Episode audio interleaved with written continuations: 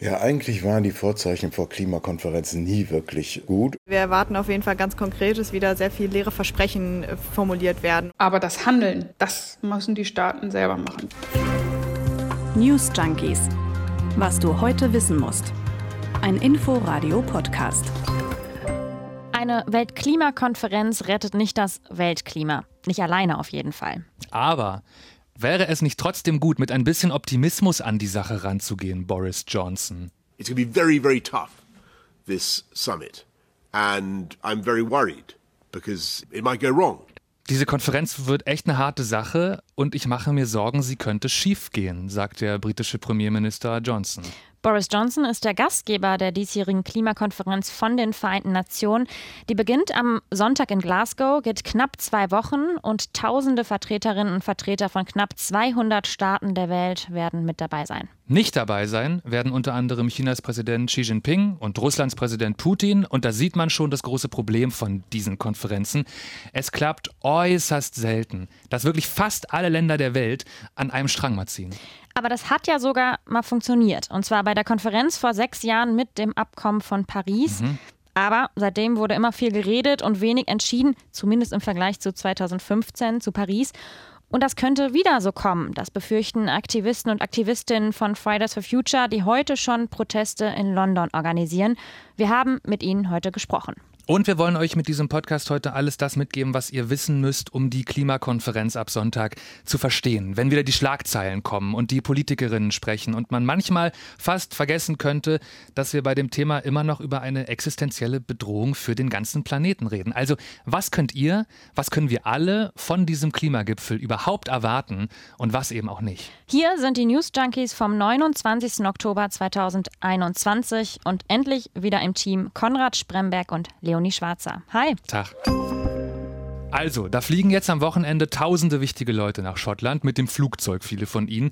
Und ich hoffe so sehr, diese Konferenz bringt mehr, als dass sie selbst Treibhausgase in die Luft pustet. Und da ist die Frage, sieht es danach aus? Hm. Einer, der selber mit verhandeln wird in Glasgow, der macht nicht so richtig große Hoffnung. Ja, eigentlich waren die Vorzeichen vor Klimakonferenzen nie wirklich äh, gut. Und wenn man auf einzelne Klimakonferenzen schaut, wenn man mal von Paris absieht, äh, dann sind sie ganz singulär auch nie der riesengroße Durchbruch. Das wird in Glasgow auch äh, nicht anders sein. Das nennt man, glaube ich, Erwartungsmanagement. Mhm. Der Mann heißt Jochen Flasbart, ist Staatssekretär im Bundesumweltministerium und hat auch schon am Klimaabkommen von Paris mitgearbeitet. Und natürlich findet der Mann diese Konferenz trotz all dem super, super wichtig. Darum arbeitet er da.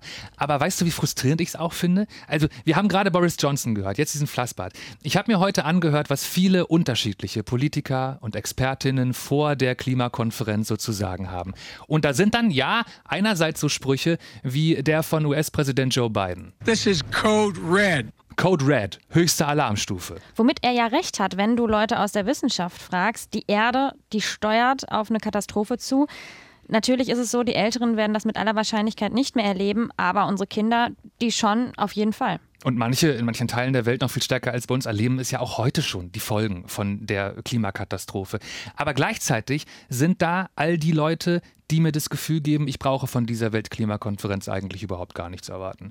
Und ja, ich gebe zu, ich habe da gerade vielleicht auch selber falsche Erwartungen. Die Erwartung der Öffentlichkeit ist, dass mit der COP das Weltklima gerettet wird. Conference of the Parties, COP, so nennt man diese Klimakonferenzen kurz. Und natürlich funktioniert das so nicht, dass damit mal eben das Klima gerettet wird. Aber dann lass uns doch jetzt an dieser Stelle mal drüber reden, was wir von dieser Konferenz denn erwarten können. Das gerade, die wir gehört haben, das war Nicole Wilke vom Bundesumweltministerium.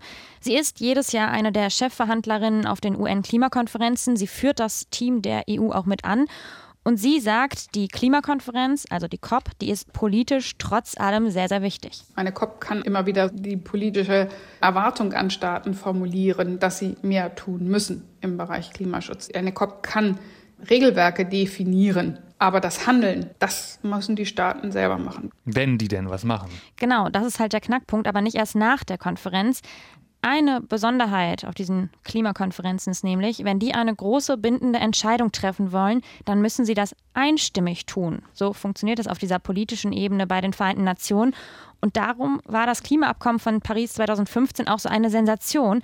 Aber darum ist es halt auch so schwer, auf einem Weltklimagipfel einen großen Wurf zu machen, also da ganz große Entscheidungen zu fällen. Weil man halt wirklich immer nur zum kleinsten gemeinsamen Nenner kommt. Genau, und das reicht halt aus Sicht von Klimaaktivistinnen und Aktivisten und vielen Wissenschaftlern natürlich nicht aus, um das Klima zu retten. Und darum können wir an der Stelle schon mal als erstes Fazit festhalten, mhm. Die vielen Staaten mit ihren unterschiedlichen Ideen, die werden in dieser Konferenz ab Sonntag nicht auf einmal das Weltklima retten. Natürlich ja. nicht, muss man an der Stelle sagen.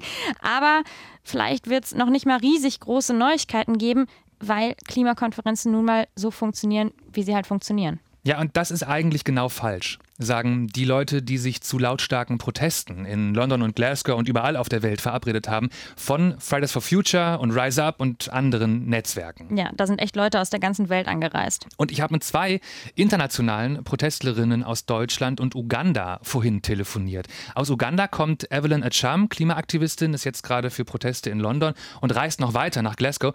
Mir hat sie erzählt, dass ihre Heimat Uganda gerade eines der Länder ist, die die Klimakrise tagtäglich noch viel, viel krasser zu spüren bekommen als wir in Europa. We are suffering devastating floods that have destroyed schools, homes. In Uganda erleben sie gerade extreme Hochwasser, die Häuser zerstören, aber auch Schulen. Haufenweise Kinder gehen darum gerade nicht mehr zur Schule und vor allem Mädchen sind besonders gefährdet, denn in Uganda bekommt die Familie einer Braut, die heiratet, traditionell Geld von der Familie des Mannes.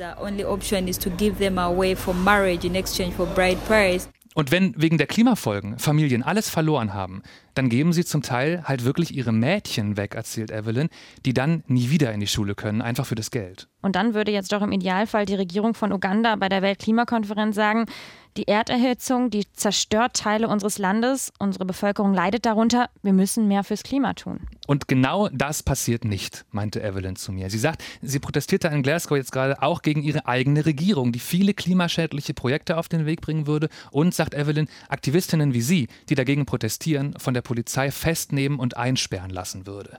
Auch darum ist sie jetzt nach Großbritannien gekommen, um da zu protestieren. Aber wenn aus ihrer Sicht ihre eigene Regierung und all die anderen jetzt sowieso wieder machen, was sie wollen, ohne auf die Menschen zu hören, die es betrifft, mhm. was erhoffen sich denn dann die Aktivistinnen äh, von dem Protest beim Gipfel? Das habe ich Line Niedecken gefragt von Fridays for Future in Heidelberg und sie meinte, es geht darum, ein Narrativ, eine Perspektive zu verändern durch den Protest. Wir intervenieren eben in diese Erzählung von, unsere Regierungen, die machen doch schon. Weil das haben wir ja genau 2015 gesehen. Alle standen da und haben gesagt, ja, ja, wir machen jetzt 1,5, wir machen 2 Grad und alle konnten sich dafür feiern. Und wir stehen eben da und zeigen so, eure leeren Worte bringen uns nichts mehr, wir müssen jetzt wirklich handeln. Und diese Narrativ Perspektivveränderung, den Perspektivenwechsel, den müssen wir eben bringen, wenn die Regierungen es selber auf der, auf der COP nicht schaffen. Ja, das große Abkommen von Paris, da ist es wieder 2015, auf das damals ja wirklich und wie sie gerade klingt, ein bisschen zu sehr alle stolz waren. Und das Pariser Klimaschutzabkommen, das ist auch der Grund, warum diese 26. COP so wichtig ist. Na klar, eigentlich ist jede Klimakonferenz wichtig, mhm. einmal jährlich findet die ja statt.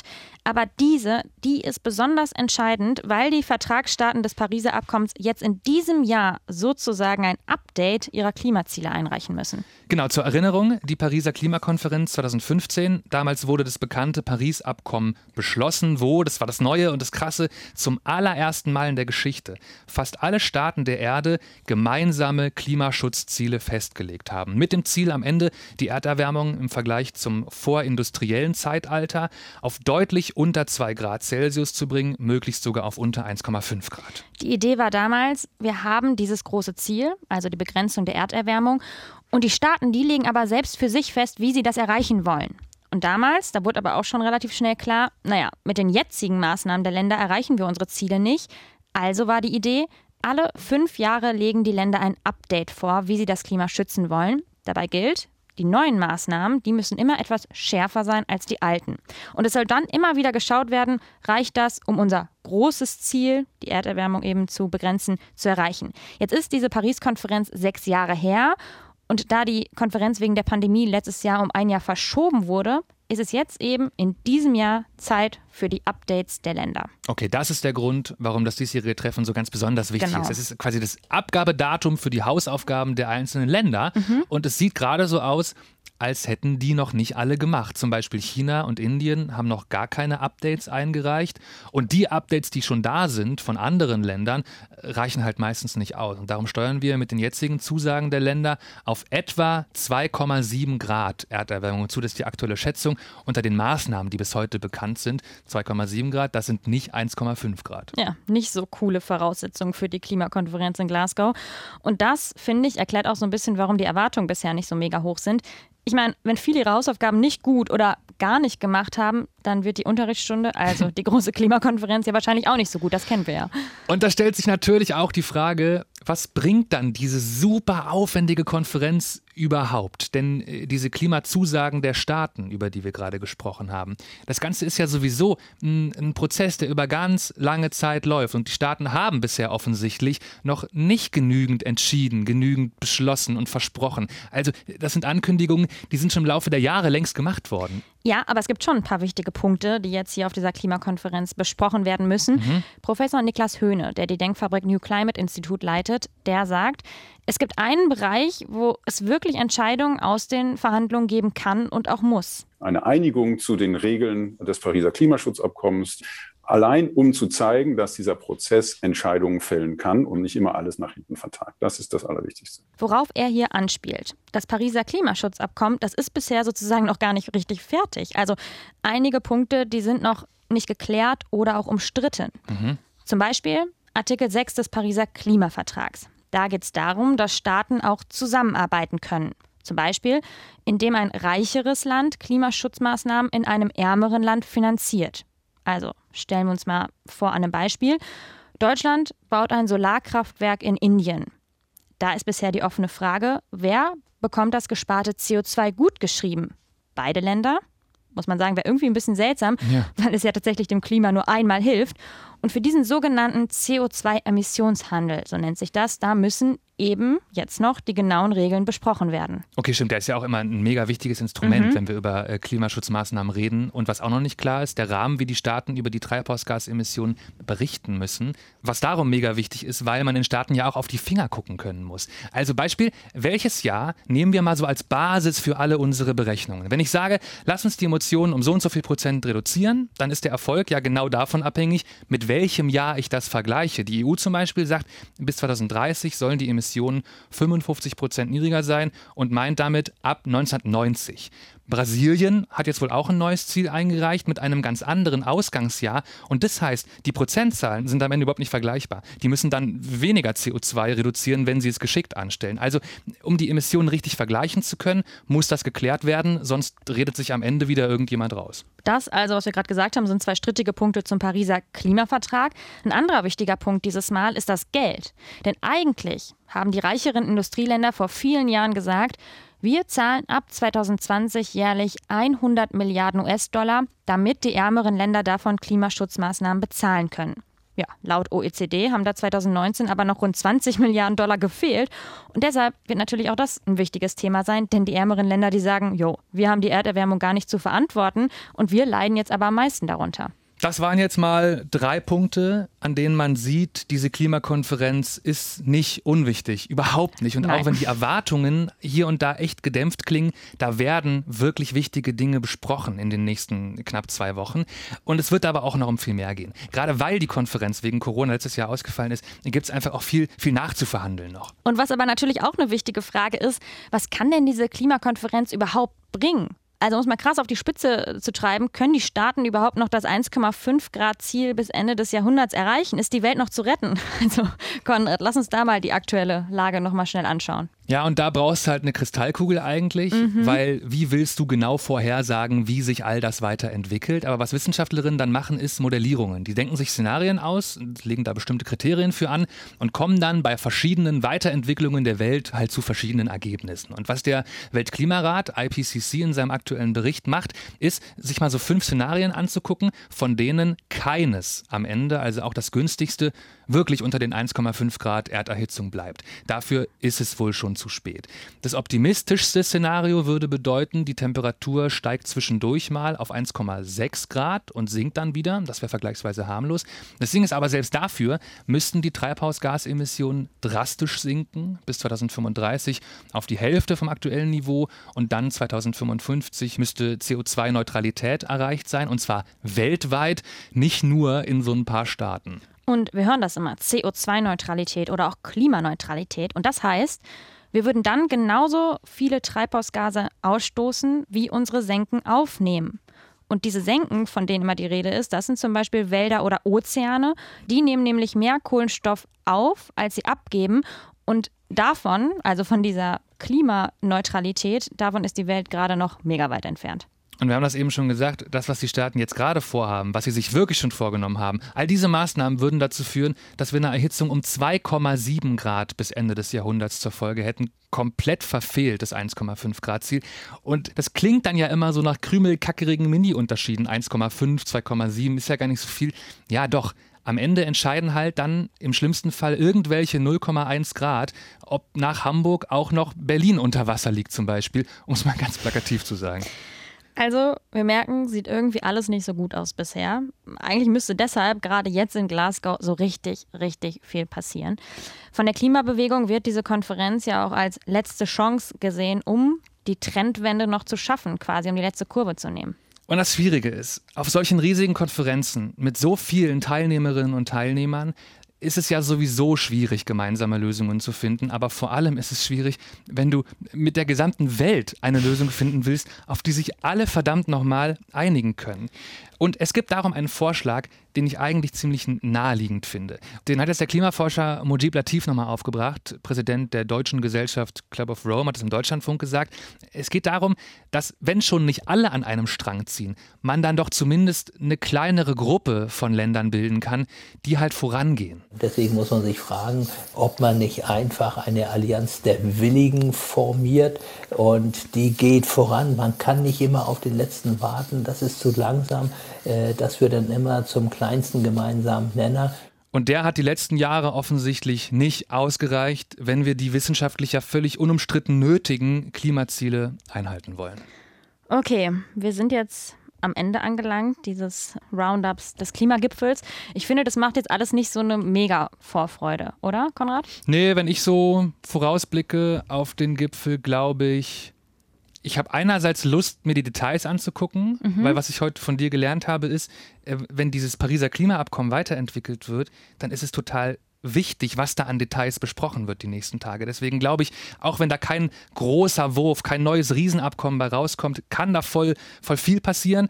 Und dann höre ich mir aber wieder Klimaaktivistin Line Niedecken von Fridays for Future an und werde doch wieder pessimistisch. Wir erwarten auf jeden Fall ganz konkret, dass wieder sehr viele leere Versprechen äh, formuliert werden und gleichzeitig, dass wir aber eben auch einsehen müssen, dass dieses aktuelle System eben das nicht leisten kann, was wir jetzt eben in den nächsten drei, vier oder auch weniger Jahren eigentlich wirklich leisten müssen, was in den letzten sechs Jahren auf jeden Fall viel zu wenig passiert ist. Ja, Klar, aber welches System denn dann? Also ich finde, das Grundsystem, dass sich alle Länder der Welt an einen Tisch setzen und da wirklich zusammen verhandeln und überlegen, wie können wir gemeinsam gegen die Klimakrise angehen, das finde ich ein super gutes System. Mhm. Die Frage ist ja nur, was kommt dabei raus? Also ich würde, glaube ich, genau, ich, ich bin schon dafür, ich finde es ein gutes Format. Es muss irgendwie geschafft werden, dass da auch wirklich konkrete Dinge rauskommen. Sonntag geht's los in Glasgow in Schottland.